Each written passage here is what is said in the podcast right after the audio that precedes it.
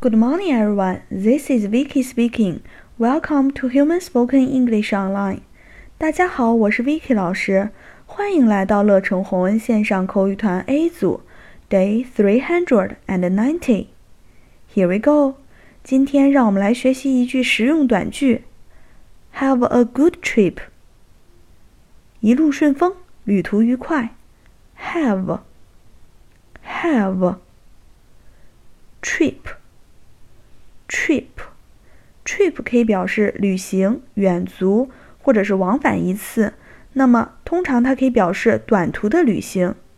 A good trip a good trip have a good trip 一路顺风，旅途愉快。元旦小假期就要到了，你的好朋友要出去玩，这时你可以对他说。Have a good trip，一路顺风，旅行愉快。That's all for today. See you next time.